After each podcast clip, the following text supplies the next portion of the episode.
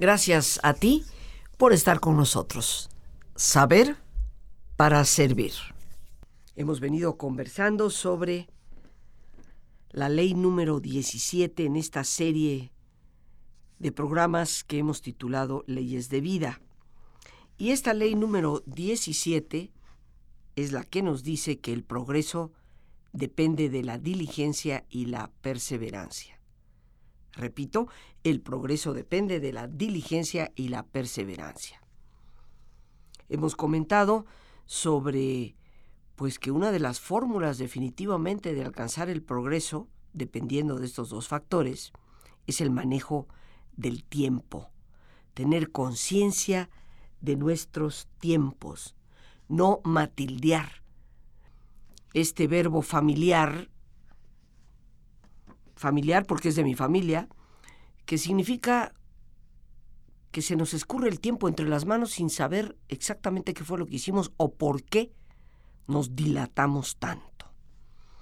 Pero el hecho es, queridos amigos, que para no matildear y poder manejar los tiempos de manera eficiente, debemos de ser capaces de establecer prioridades en nuestras actividades y sobre todo en forma cotidiana.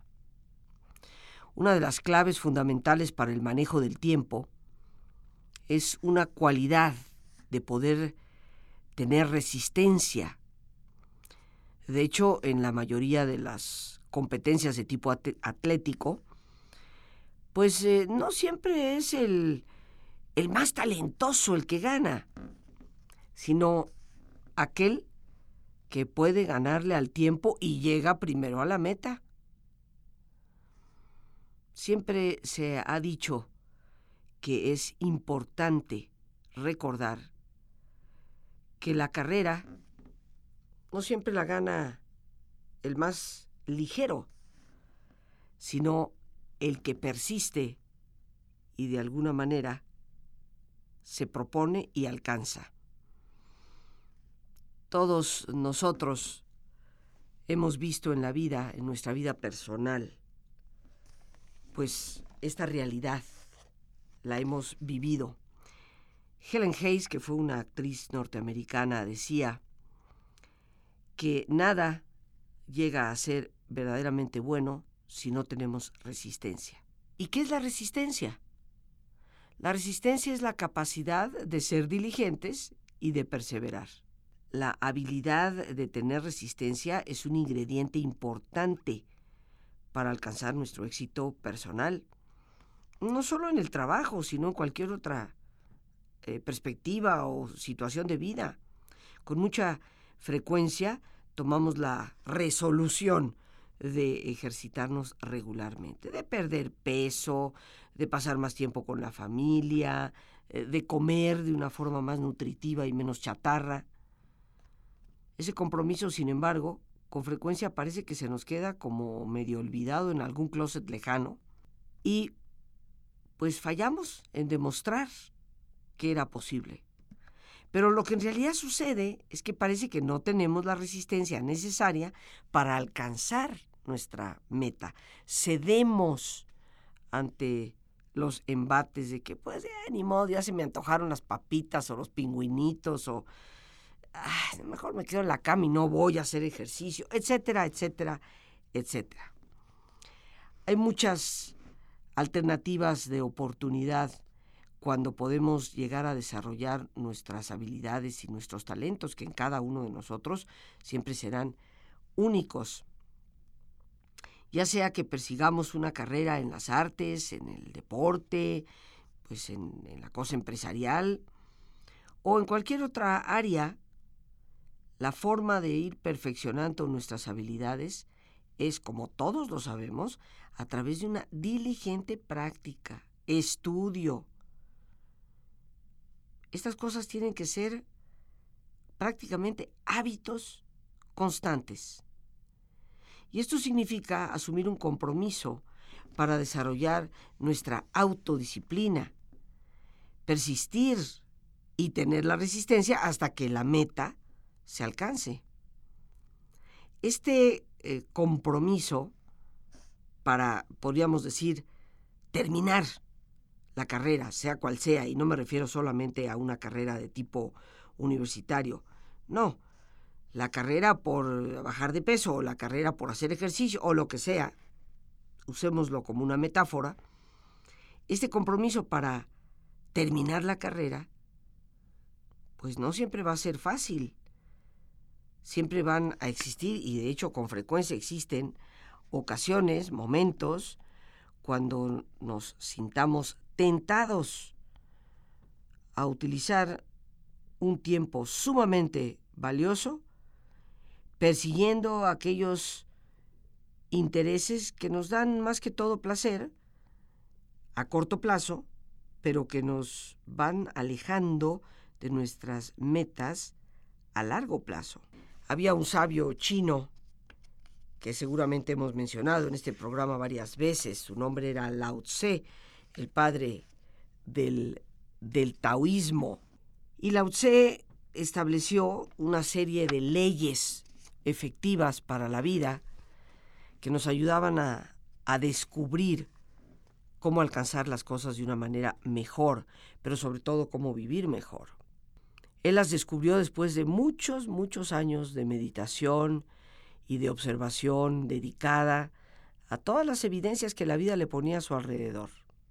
Y él llamó a este juego de reglas, por así decirlo, esta enseñanza invaluable, el Tao Te Ching. También tiene un título que en algunas traducciones se utiliza de cómo es que funcionan las cosas. Muchas de sus enseñanzas lo que realmente reflejan es precisamente el efecto de la diligencia y la perseverancia. Pero, queridos amigos, vamos a detenernos para ver qué es realmente la diligencia y la perseverancia porque para algunas personas la misma palabra diligencia le suena como a un coche que va tirado por caballos. Algunos pensamos que ser diligente es simplemente ser rápido. Pero la diligencia abarca mucho más que ser efectivo en el manejo del tiempo. La diligencia habla de una actitud, una disposición para tomar iniciativas. ¿Cuántas personas conoces tú que cuando se les pide un favor te empiezan a hacer una retaíla de preguntas? Y si les pides, oye, ¿podrías llevar este documento a tal persona en tal departamento, tal vez en una empresa? Empiezan, ¿y dónde está, eh? ¿En qué piso está? Ah, pues está en tal piso. Ah. ¿Y como a qué horas está? Pues eh, no sé, me imagino que puede estar ahí ahorita. Eh, averigua. Mm, ¿Y si no está? Bueno, pues lo, puedes hablar con la secretaria. ¿Y si no está la secretaria? Y parece que las preguntas nunca terminan. Llega un momento, y seguramente a ti te ha pasado en el hogar, en el trabajo, en que tomas el documento y sabes que mejor lo llevo yo. Entra alguien en la cocina a ayudarnos ¿Y cuántas veces decimos, sabes qué, mejor no, no, no, no me ayudes? Tú siéntate ahí tranquilita o tranquilito y porque muchas veces te quieren ayudar, pero es una retaíla de preguntas, ¿y dónde pongo? ¿y dónde agarro? ¿y dónde hago? Y eso, queridos amigos, muchos pensaremos que es natural, pues tengo que preguntar si una persona diligente se las ingenia para ver dónde está. Va abriendo los cajones para ver dónde están los cubiertos. Si le dicen, este, eh, mira, necesito la harina que está en la despensa, entra a la despensa y, ahí empieza a, a, ver por dónde está. Y tal vez dice más o menos por dónde, al fondo, pero no va a ir. ¿Está junto a las latas? ¿No está junto a las latas? ¿Está arriba de las latas? ¿Está abajo de las latas? Eh, ¿Estará más cerca del piso? ¿Estará más arriba? Una persona diligente toma las iniciativas. Toma las iniciativas para saber dónde estará el Señor, ya me dijiste el nombre del señor, me dijiste qué departamento es. Una persona diligente, si ve que estás agobiado de trabajo, no te empieza a preguntar y en qué piso y a qué hora y si no está y si no está la secretaria. Se va a un teléfono y llama a la extensión, está ahí el señor fulano y tal, ¿a qué horas va a estar? Y en todo caso lo que preguntó es, ¿se lo tengo que entregar en la mano o puedo dejárselo a la secretaria? Pero queridos amigos, hoy en día esa diligencia pues efectivamente desapareció con los caballos. Ya casi ninguno de nosotros la ejercemos.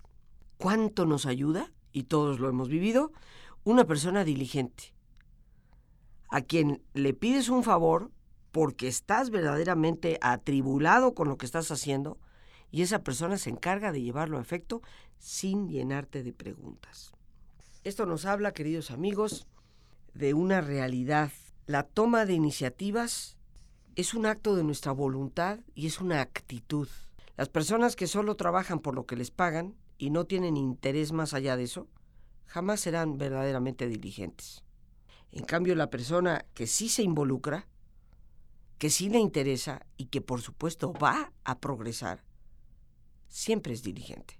Pero llegamos a la perseverancia, efectivamente. Perseverar significa persistir, insistir en las cosas, seguir haciendo las cosas, pero no significa terquedad. Hay que hacer la diferencia. ¿Cuál es la diferencia entre constancia, persistencia o terquedad? Porque hay gente que es terca. Y cuando le dices, oye, ya, quita el dedo del renglón, no, es que hay que ser perseverante. ¿Cuál es la diferencia? ¿Cómo podemos identificarlo? Una persona perseverante es una persona que va a hacer los intentos una y otra vez hasta alcanzar la meta que se propone. Pero no significa que no cambie de estrategias. Y un ejemplo que yo suelo utilizar para ver esta diferencia abismal que hay entre la terquedad y el ser perseverantes es el de colgar un cuadro. Vamos a suponer que alguien en tu casa o en tu trabajo te pide que en una determinada pared cuelgues un cuadro que tal vez tiene un bonito mensaje, no solamente una bella imagen, sino tal vez un mensaje eh, interesante, importante, motivacional. Lo que sea. Pero te piden que lo coloques exactamente en el centro de la pared. A tal altura, pero en el centro. Quiero que me coloques este cuadro justo en el centro, lo quiero bien centrado en la pared. Y tú pues agarras tu martillito, tus clavos y empiezas a clavetear después de haber tomado las distancias justo al centro de la pared. Pero resulta que todos los clavos se te doblan. Y entonces agarras un clavo especial para ese concreto. Y te das cuenta que eso no penetra. Por más que martilleas, el clavo no pasa hasta que alguien te dice, oye, ahí nunca vas a lograr clavar nada, porque justo detrás de lo que puede ser el recubrimiento de la pared, pues hay una viga de fierro, de acero. O sea que no vas a poder meter ese clavo ahí. Al menos que taladres, pero esa viga no la puedes taladrar. No la debes taladrar. De ninguna forma. Ahora, ahí está el ejemplo. Vamos a ver qué hace el terco. El terco dice, no, tiene que ser en el centro a lugar. Así que se gasta la caja de clavos todos torcidos, sigue claveteando, o inclusive llega a perforar con una este, perforadora, no recuerdo ahorita cómo se llaman esas cosas, para, ya sabes cuáles. Bueno, y resulta que si lograra hacer el agujero en esa viga, se va a meter en tremendo problema. Es parte de la estructura del edificio. Ese es un terco. Ahora, ¿qué es lo que hace una persona perseverante? Y vamos a suponer que el cuadro tiene que ser colgado en el centro. No puede ser ni a la derecha, ni a la izquierda, ni más arriba, ni más abajo, sino en ese punto central. La persona perseverante, al darse cuenta, taladro, ya me vino la palabra, se me escapó por un instante.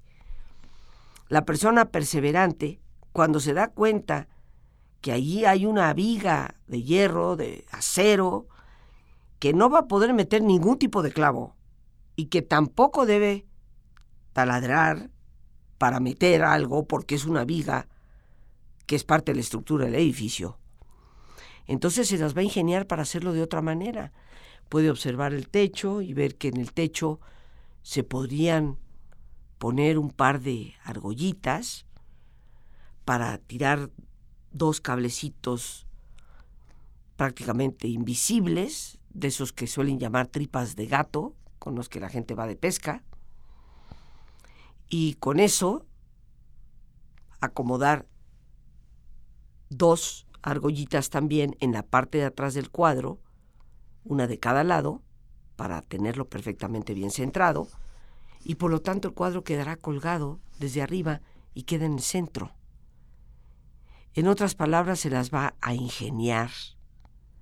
La persona perseverante no significa que insiste en algo que no funciona.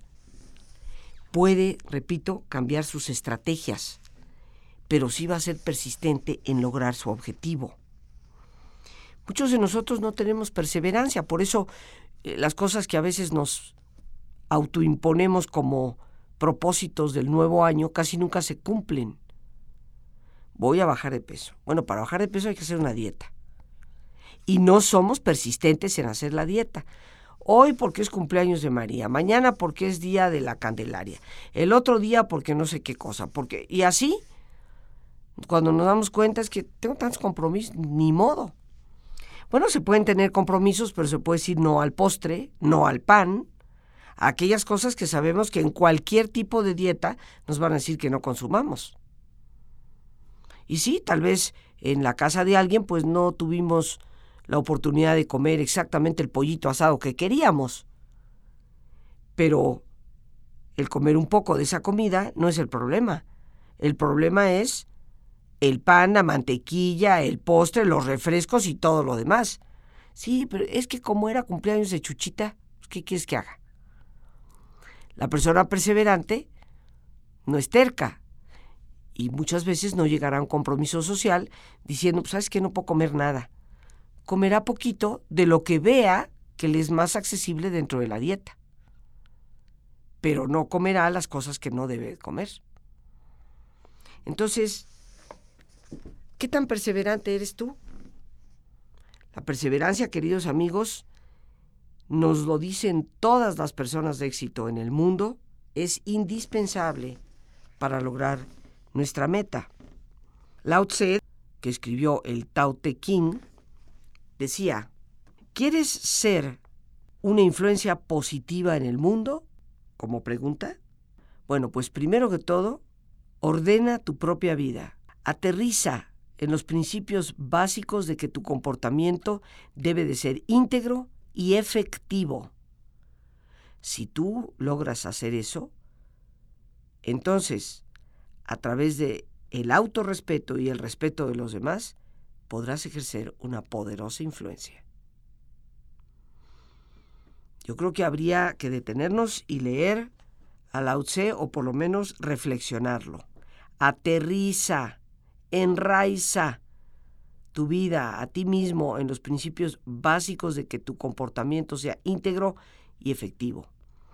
Cuando no somos diligentes, queridos amigos, pues dejamos de ser íntegros, porque al no tomar iniciativas, ni movernos por nuestra propia cuenta para lograr las cosas, estamos de alguna forma haciendo trampa no como el que roba o el que copia en un examen. Pero sí, le estamos robando el tiempo a alguien más. Y esto nos lleva de nuevo a que para el progreso hay que ser diligentes. Si tu comportamiento, por otra parte, no solo es íntegro, sino es efectivo, para eso se necesita perseverancia. Para poder realmente insistir y persistir en las cosas hasta ejercer esa influencia. Todos queremos que el país cambie, que el mundo cambie, pero ¿qué estamos haciendo nosotros? Cuando nos damos cuenta de que podemos ejercer esta influencia, esto puede servirnos como una inspiración para ser más diligentes, más perseverantes. Esto nos lleva a tener ese maravilloso sentimiento interior de logro, de que podemos lograr cosas y este sentimiento se va acentuando conforme vamos alcanzando nuestras primeras metas. Y sobre todo cuando nos damos cuenta de la enorme habilidad que tenemos para resistir los contratiempos. aquel viejo refrán que algunas personas utilizan diciendo nadie dijo que iba a ser fácil, debe convertirse en algo familiar. No abandones la tarea tan fácilmente.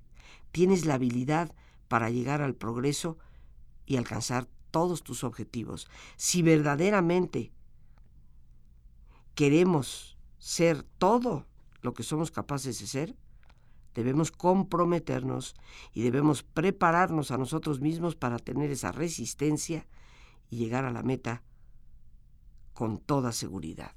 Bien amigos, listos ya para relajarnos. Como es nuestra sana costumbre, te pedimos que te pongas cómodo y si te es posible hacer el alto completo y total, qué mejor que cerrar tus ojos. En una posición cómoda y con tus ojos cerrados, toma conciencia de tu respiración. Siente el entrar y el salir del aire en tu cuerpo. E imagina cómo al inhalar, así como llevas oxígeno a tus células, inhalas también serenidad para tu mente. Al exhalar, así como tu cuerpo se libera de toxinas,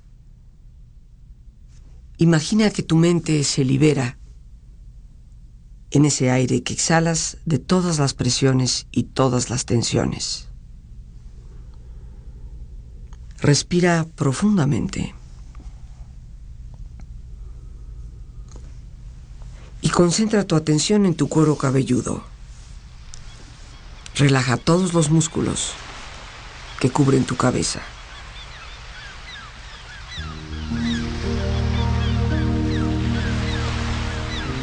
Relaja tu frente, tus párpados, tus mejillas, toda la piel que cubre tu cara.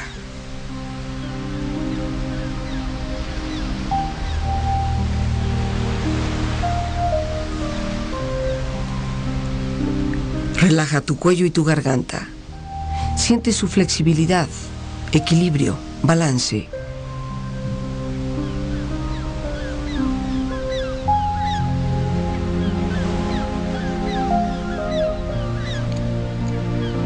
Relaja tus hombros, brazos y manos, así como tu espalda. Siente una agradable sensación que relaja todos los músculos en estas partes de tu cuerpo.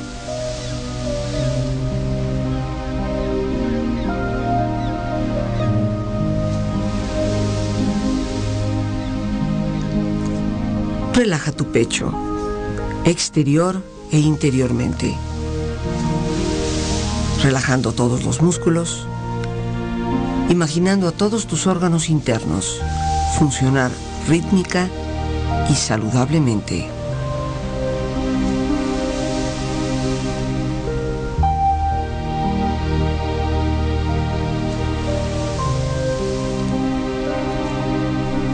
Relaja tu abdomen, exterior e interiormente.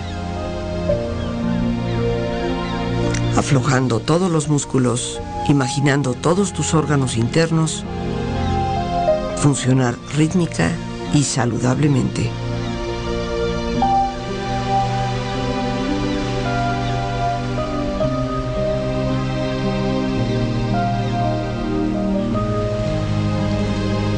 Relaja tus muslos, tus rodillas.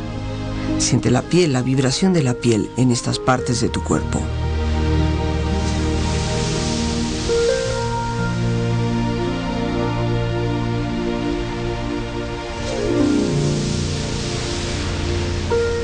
Relaja tus pantorrillas y tus pies.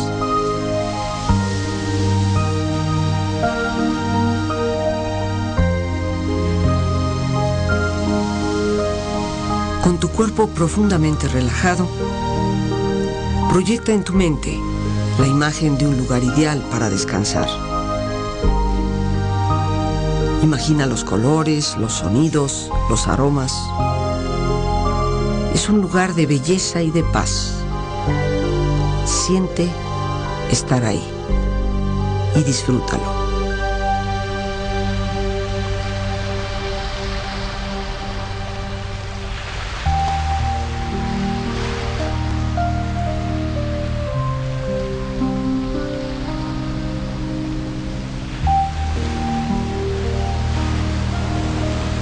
Con tu cuerpo relajado, tu mente serena, reflexiona.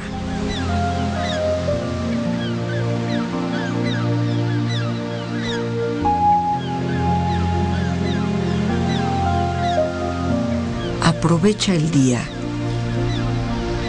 No dejes que termine sin haber crecido un poco, sin haber sido un poco feliz, sin haber alimentado tus sueños.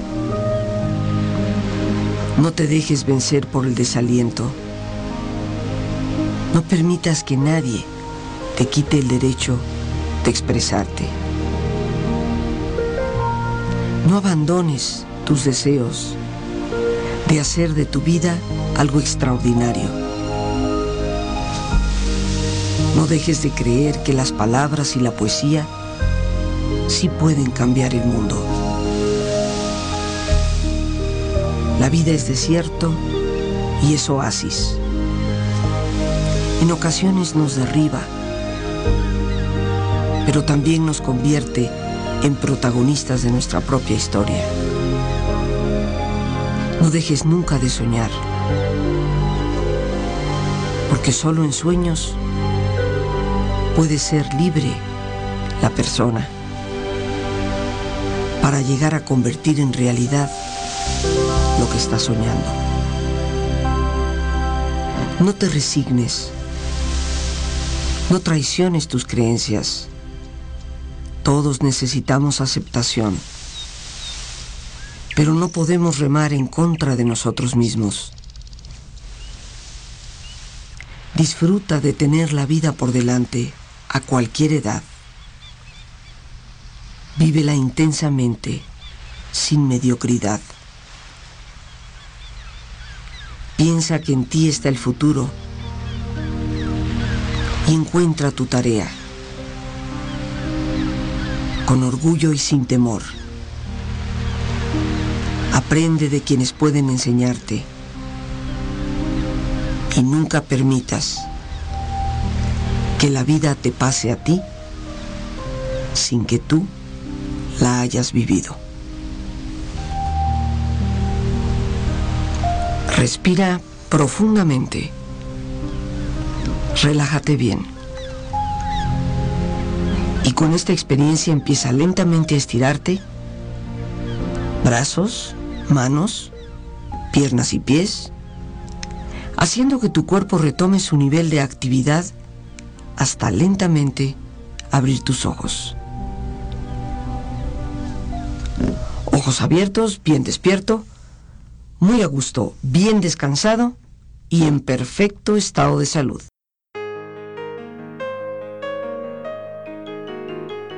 La desesperación es ante todo una rabia, un enojo ante la imposibilidad de concebir que las cosas puedan lograrse.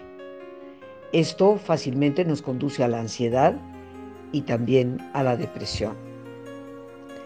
La esperanza es, sin lugar a dudas, el antídoto natural de la desesperación. Y yo quiero aprovechar esta oportunidad para invitarte los días 16, 18 y 19 en el taller que tendré el enorme gusto de compartir de desesperación a esperanza, el manejo de la tristeza y la depresión. Tenemos que aprender a descubrir dentro de nosotros mismos una actitud que dé respuesta a todos los problemas de angustia que a veces nos invaden. Un taller técnico práctico con herramientas útiles para poder salir adelante y darle a la vida el brillo que ciertamente le corresponde. Para informes puedes llamar al 55 37 32 91 04 o bien enviar un mensaje vía WhatsApp, Telegram o Signal. 55 37 32 91 04. Te estaré esperando.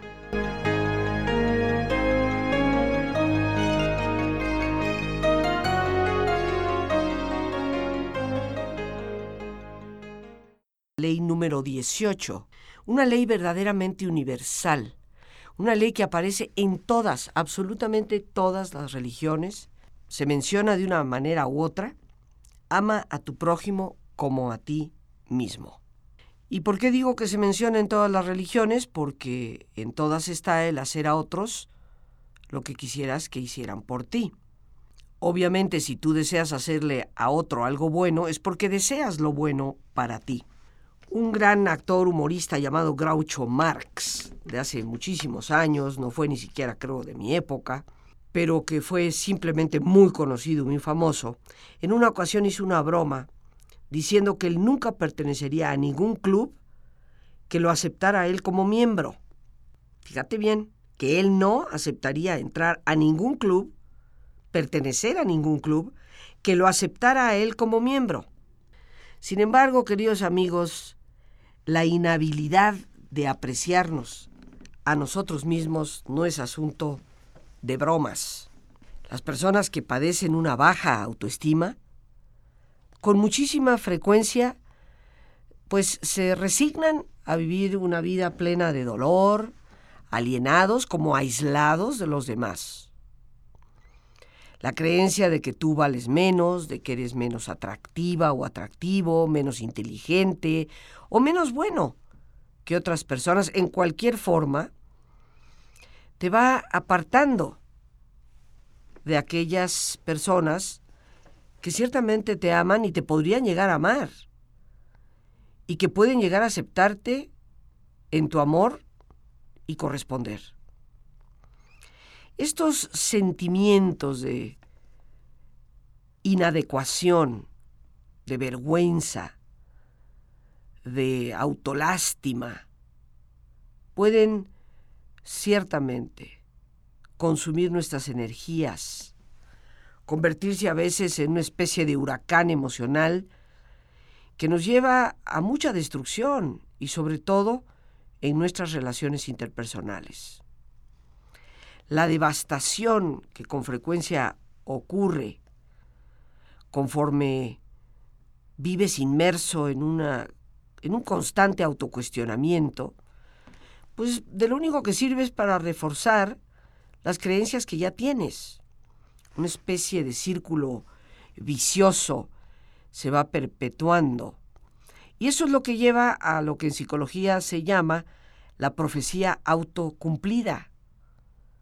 Es un fenómeno que se ha explorado ya durante décadas, en donde aquello que tú piensas que va a ser el destino, el resultado final de algo, tanto lo piensas, tanta vuelta le das en tu cabeza y tanto lo crees, que termina siendo cierto, pero tiene que ver más, mucho más con tus expectativas y con aquello que tú mismo sin darte cuenta te estás atrayendo. Una ley de vida que nos dice aquello que envías eventualmente regresa, es sin lugar a dudas una ley importante. Y eso es tal vez lo que hace que funcione, opere la profecía autocumplida. Algunas personas crecen creyendo respecto a tantas limitaciones de su persona, creyéndoselas todas, que eventualmente sus vidas empiezan a manifestar esas limitaciones. Y ahora sí que, perdonando la redundancia, se limitan a decirte, ¿ya viste? Como si yo no podía.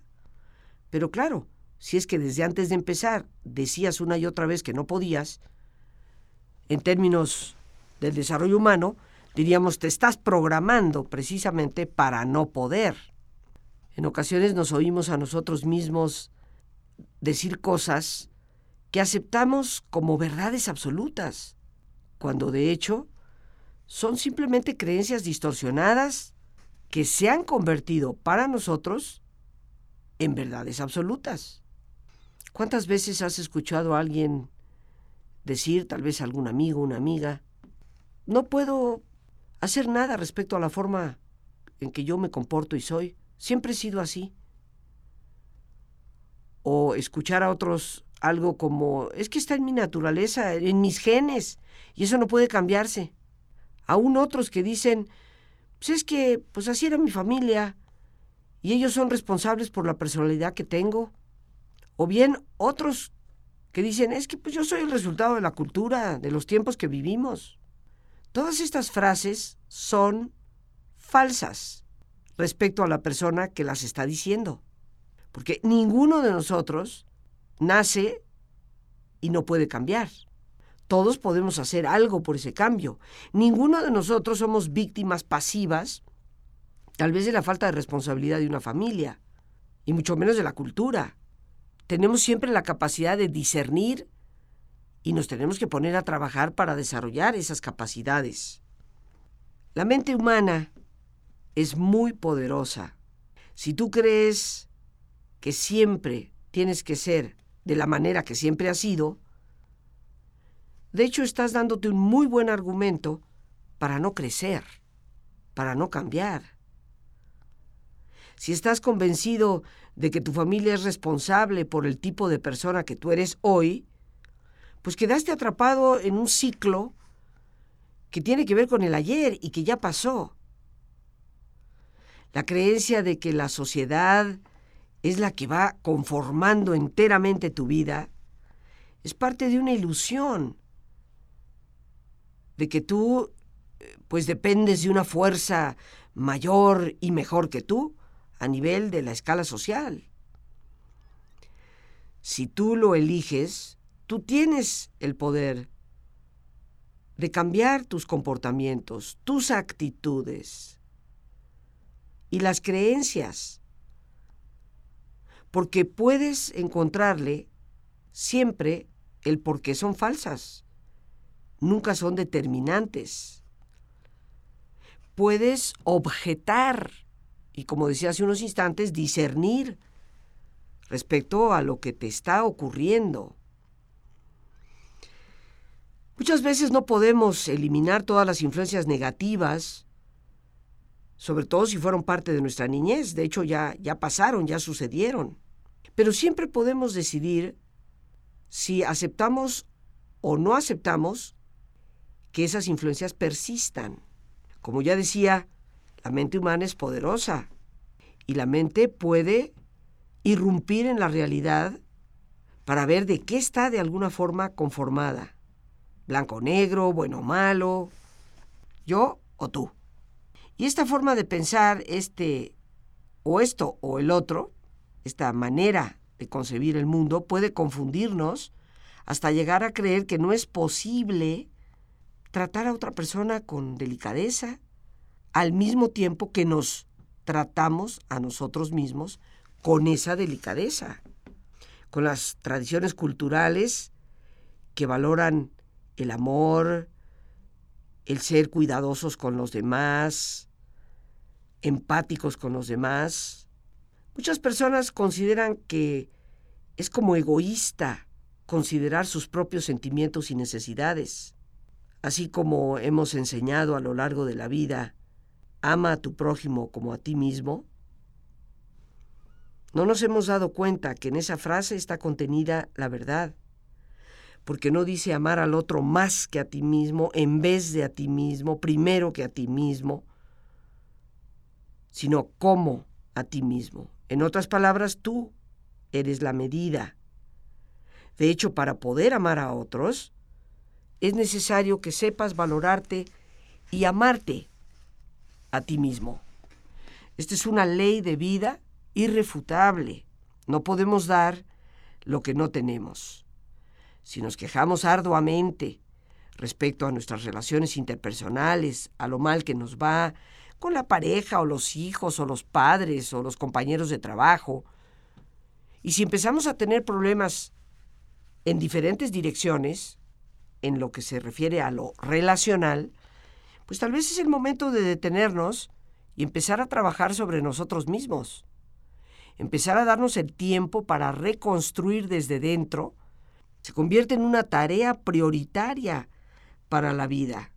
Es muy importante para las relaciones que exista el afecto y que el afecto esté en equilibrio. Seamos realistas, las relaciones donde no hay algún tipo de reciprocidad, porque permitimos que se abuse, porque pensamos que es egoísta pedir algo que nos resulta necesario, esas relaciones o terminan o acaban siendo un verdadero infierno. Es un tema sobre el cual seguiremos profundizando. Por hoy, las gracias a Dios por este espacio que nos permite compartir y a ti el más importante de todos, gracias por tu preciosa compañía. Que Dios te bendiga siempre.